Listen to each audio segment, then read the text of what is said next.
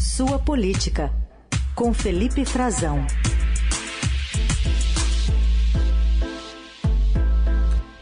Frazão, no lugar da Eliane Cantanhede, que está de férias, temos o prazer de tê-lo aqui nas próximas semanas. Tudo bem, Frazão? Bem-vindo. Oi, Carol, tudo bem? Como vai você? Eu espero que esteja bem. Os nossos queridos ouvintes também. Vamos juntos nessas próximas semanas, já que o Heisen te deixou aí sozinha por enquanto, né? Tá por curtindo enquanto. os dias de descanso merecido. Daqui a pouco ele entrega o bastão para mim. Aí, ah, tá aí, certo então. É, né? Todo mundo é, descansando um pouquinho, né? Já que esse ano eleitoral vai ser bastante puxado. Frazão, é, a gente falou mais cedo com Vinícius Valfré, direto lá de Atalaia do Norte. Ele falava sobre as buscas nesse oitavo dia, né? Atrás do, do Bruno, atrás do Dom é, especialmente naquela região onde foram encontrada, onde foram encontrados alguns pertences, aquela mochila com laptop, com algumas roupas, sandálias. E a Polícia Federal já atribuiu né, esses pertences aos dois. E aí então se, se pensa em concentrar essas buscas nessa região, que foi uma região é, identificada com algum tipo de é, suspeita pelos próprios indígenas, que agora estão ajudando né, as autoridades nessas buscas enfim, num trabalho conjunto. É verdade, Carol. É, é primeiro indício, né, primeiro indicativo concreto que as investigações conseguiram uh, alcançar sobre o paradeiro deles. É, por que eu digo isso? Porque até então, tudo que se tinha encontrado ou suspeita a, dependia ainda de mais aprofundamento das investigações. Esse material que foi encontrado no, no, no Igapó, né? O Vinícius está lá, eu conversei com ele ontem. Aliás, ele e o Wilton Júnior, nosso fotógrafo, estão fazendo um belíssimo trabalho de registro, né, de reportagem da realidade naquela região é, e, e, estão com as informações em primeira mão.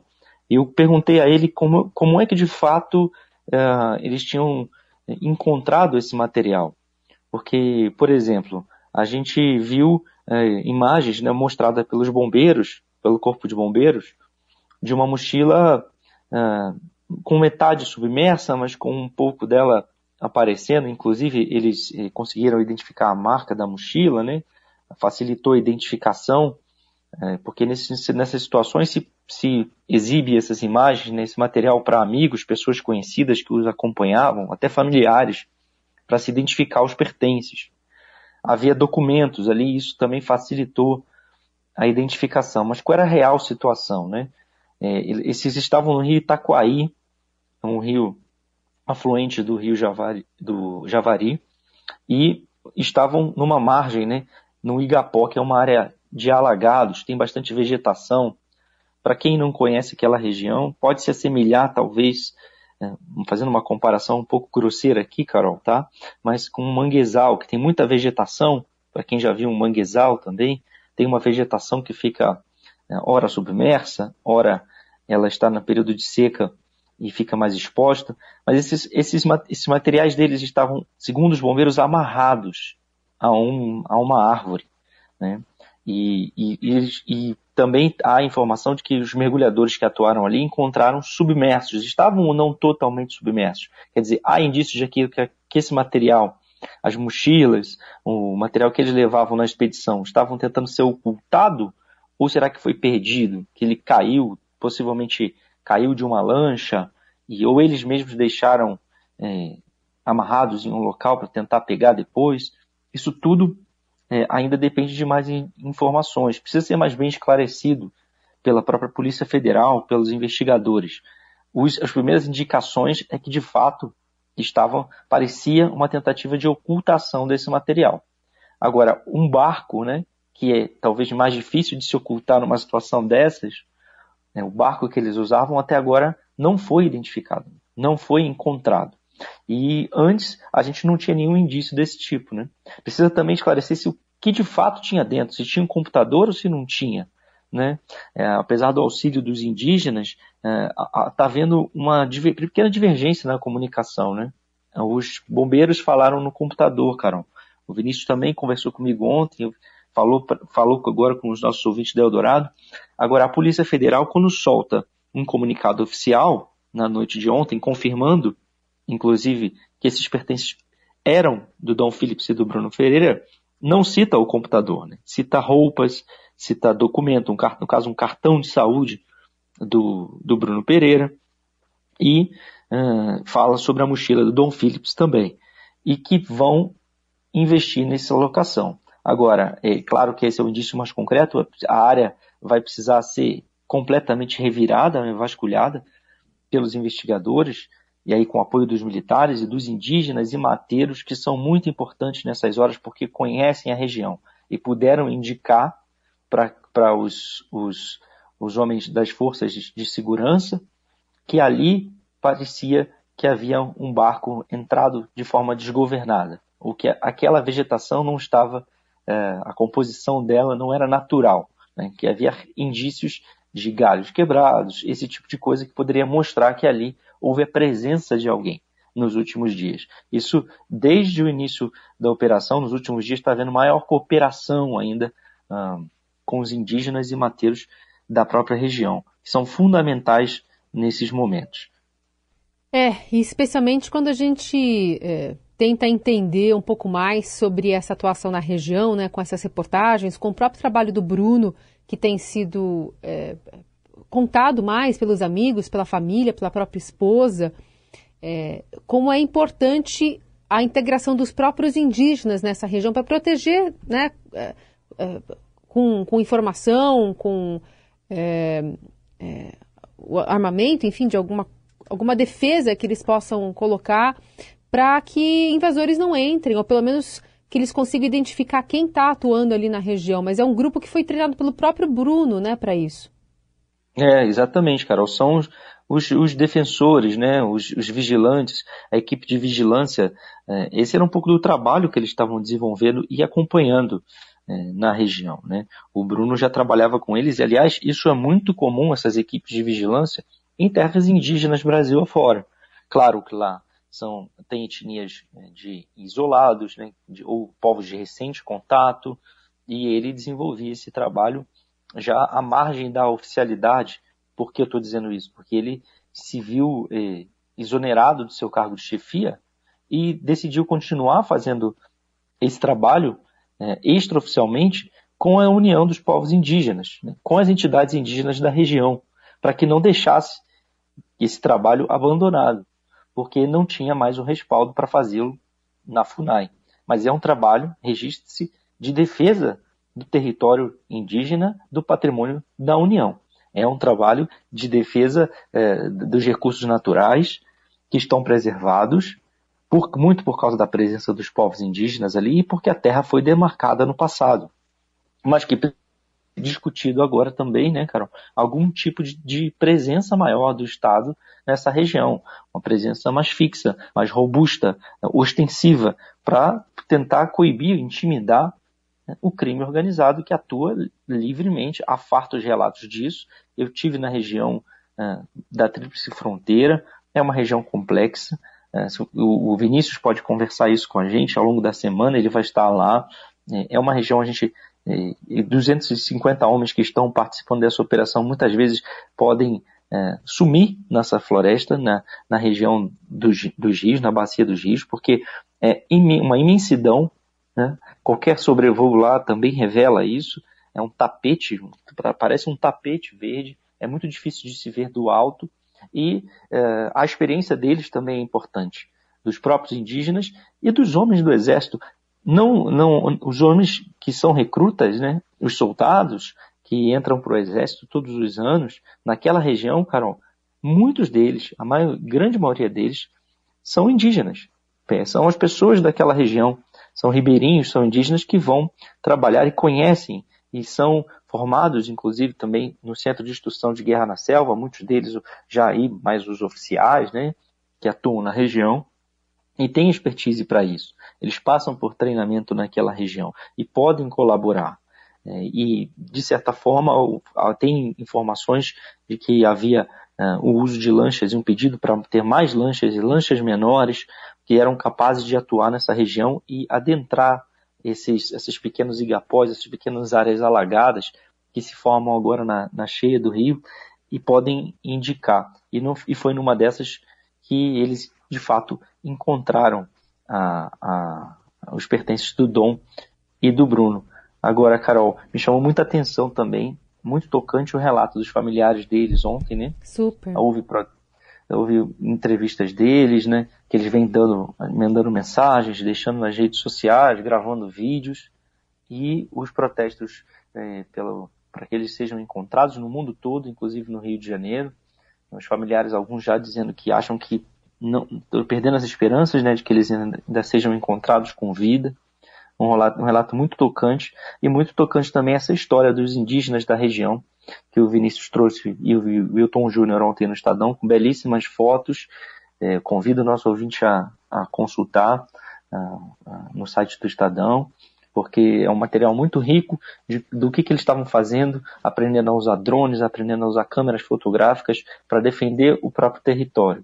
E de outro lado, os líderes deles, né, andando, precisando andar naquela região com escolta, com escolta armada, porque também estão ameaçados para morrer. Dizer, é mais um motivo para a gente discutir a presença do Estado lá, uhum. porque daqui a pouco, quando esse caso for solucionado, esperamos que seja rápido, há uma cobrança internacional para isso, e, e aquelas pessoas vão continuar na região e vão continuar à mercê da marginalidade? Essa é uma questão importante. A mulher de Dom Phillips, Alessandra Sampaio, disse que o indigenista Bruno Araújo Pereira e o jornalista inglês Dom Phillips estavam desaparecidos há mais de uma semana no Amazonas, foram encontrados mortos. Essa informação foi confirmada é, pelo jornalista André Trigueiro, né, da, da Rede Globo. Ainda as autoridades não confirmaram essa notícia. A gente está falando aqui sobre o desaparecimento deles desde domingo passado, é, especialmente quando chegaram à comunidade de São Rafael. Eles partiram rumo à Atalaia do Norte, viagem que duraria aí duas horas, mas não chegaram ao destino. É, ainda segundo o, a família, né, a Alessandra voltou a fazer contato dizendo que recebeu uma ligação da Polícia Federal informando que os corpos precisam ser periciados. A embaixada britânica já havia comunicado aos irmãos de Dom Phillips que eram os corpos do jornalista e do indigenista e agora todos aguardam a perícia. Notícia muito, muito ruim se confirmada, né, Frazão? Não só não só porque se trata de vidas humanas, mas é, também porque são dois defensores da natureza. A gente está falando sobre ataques, né, a, a, a, proteção indigenista, ambientalista, jornalista, dos próprios indígenas, né, sobre como o Brasil está lidando com tudo isso e como ficamos um pouco menores diante dessa tragédia se for confirmada a partir da perícia feita nos corpos. Sem dúvida, Carol. Gravíssima essa informação. agora, a se confirmar, já está de posse de parentes, né, de familiares né, do Dom Phillips e do Bruno Pereira, como informou o nosso colega André Trigueiro. Ele informa que, inclusive, recebeu, fez contato com um deles e recebeu essa informação. A gente está tentando buscar as vias oficiais. Eu mesmo estou aqui agora tentando contato com, com algumas pessoas do Exército, oficiais do Exército, né, com diplomatas que estão de olho nisso. É gravíssimo, é um crime, passa, né, de, encerra aquela fase de suspeita de que eles poderiam ter se perdido, poderiam estar é, em contato em alguma região isolada, sofrido algum tipo de acidente, que quem conhece a região já, quando a gente chega a uma semana de, de desaparecimento, né, chegou ontem esse dia, eles já diziam inclusive os próprios militares, que a cada, cada hora que passava, a cada dia que se virava, a noite caía, era menor a chance de eles estarem com vida.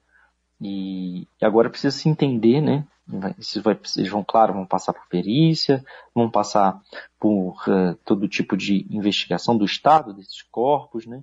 Marcas, o que pode ter sido encontradas, né? Nos corpos, uh, se eles uh, para saber exatamente o que, como é que foi esse crime, né? O que, que, o que eles passaram. Isso vai, tudo vai indicar que tipo de grupo criminoso pode estar por trás disso, de fato. Até durante o fim de semana, né? No, no fim da semana passada, ah, houve a prisão de um homem, um pescador chamado Amarildo, da região, né? Conhecido como Pelado, que teria passado por eles. Tinha algum teve algum tipo de comunicação verbal com eles, simbólica, eles entenderam que, que aquilo era uma ameaça, segundo o grupo de indígenas que fez o último contato, né, acompanhava o Dom e o Bruno naquele dia, e eles, é, depois esse homem foi preso, a lancha dele foi apreendida, foi encontrado vestígios de sangue que precisavam de exames complementares para determinar né, cruzamento com, com DNA fornecido pelas famílias para se determinar se era sangue humano de Dom e de Bruno. E eh, também durante o fim de semana, até o próprio presidente Bolsonaro, eh, no, ainda no, no, exterior, comentou no fim de semana que haviam encontrado partes de, de estômago, né, ou vísceras, boiando no rio, uh, que apareciam, né, indicavam ser material humano também. Isso tudo foi levado para a investigação uh, mais profunda. Mas se já estão comunicando os familiares, então isso quer dizer que já uh, conseguiram identificar os corpos dele. E também não se tem notícia de outros na região no momento. Então, a partir do momento que eles encontraram esses pertences, que encontraram né, aquelas marcas eh, na vegetação, a região passou a ser devidamente vasculhada, né, fazer uma varredura completa. Ela e certamente foi saturada, né, para que fosse é, devidamente é, encontrado, né, para que eles fossem buscados com a maior, é, uma maior quantidade possível e, e, maior velocidade. E eles rapidamente, então, é, no dia seguinte, né, praticamente na manhã seguinte, já que essas informações foram confirmadas na noite de ontem, a, a encontro desses corpos uh, nessa manhã. Uhum. É uma triste, lamentável situação, muito, muito triste, Carol, por tudo que você falou, pela, né, porque isso representa para o país, e também uma gravíssima amostra da situação em que a Amazônia se encontra. A Amazônia que o, o governo reclama tanto, né, a sua soberania, a su, o seu controle, não aceita nenhum tipo de de crítica externa, isso deixa, expõe demais o país ao mundo todo.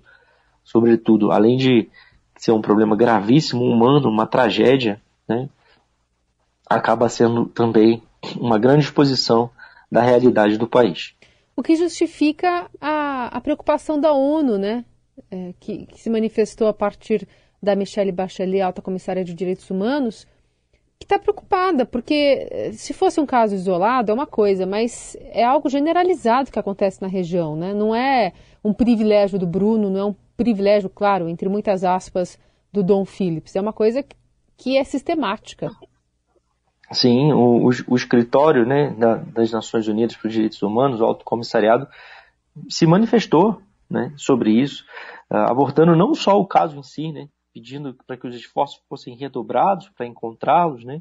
Como agora foram encontrados, é, tudo indica, né?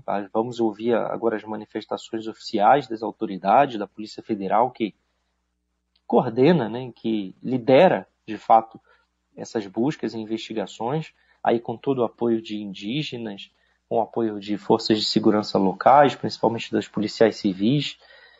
Agora, uh, eles precisam se manifestar, e claro, vão dar as informações oficiais, mas, de novo, o Alto Comissariado das Nações Unidas diz, falava sobre isso, inclusive na sua manifestação.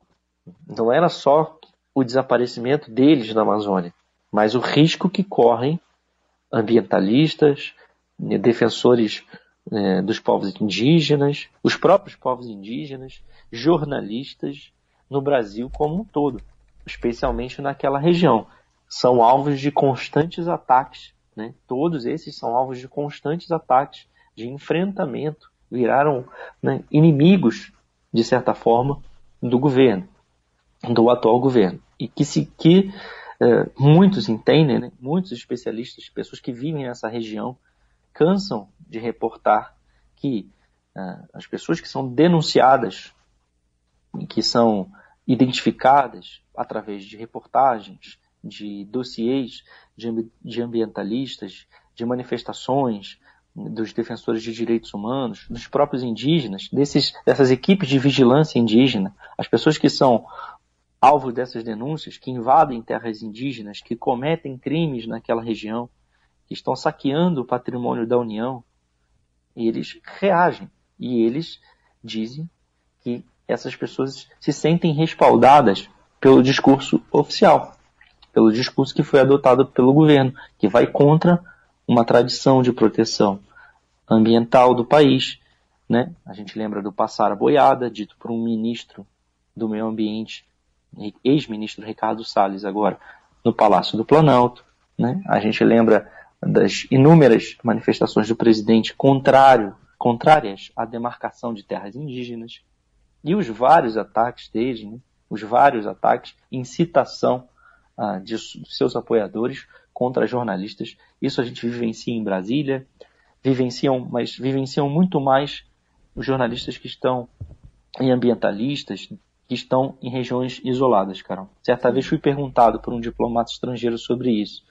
E eu disse a ele que a gente entendia a gravidade disso tudo aqui em Brasília, a gente sofria esse tipo de, de desgaste, perseguição, de ameaças, mas que eu considerava isso tudo muito superficial, perto do que quem está em regiões remotas do Brasil, dos riscos que essas pessoas estão expostas e correm o tempo todo. Esse Felipe Frazão fazendo essa análise aqui de um contexto maior até, né? Mas que justifica a, a, o perigo que vivem essas pessoas nessa região, os povos isolados ou semi-isolados que, que têm ali uma. É, eles são um tesouro, né, na verdade, do, do planeta, porque é uma região que concentra é, o maior número de povos sem contato com a civilização do mundo. Então, é uma preciosidade, está sendo né, negligenciada pelo poder público e agora com essa fatalidade, a possível morte, né, se confirmação pela perícia, tanto do Bruno Pereira quanto do Dom Phillips. A gente vai seguir acompanhando é, com Vinícius Alfredo direto ali da região, mas também ao longo da programação da Rádio Dourado e, claro, nas plataformas digitais do Estadão. Frazão, obrigada por hoje. Voltamos a nos falar amanhã.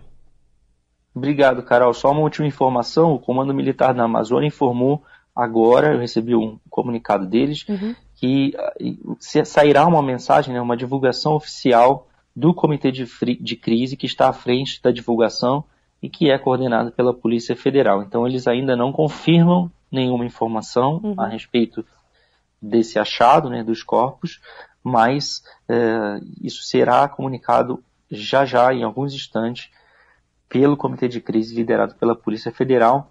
A gente encerra então hoje com essa triste notícia, mas voltamos amanhã, Carol, para a gente desdobrar esse e outros assuntos.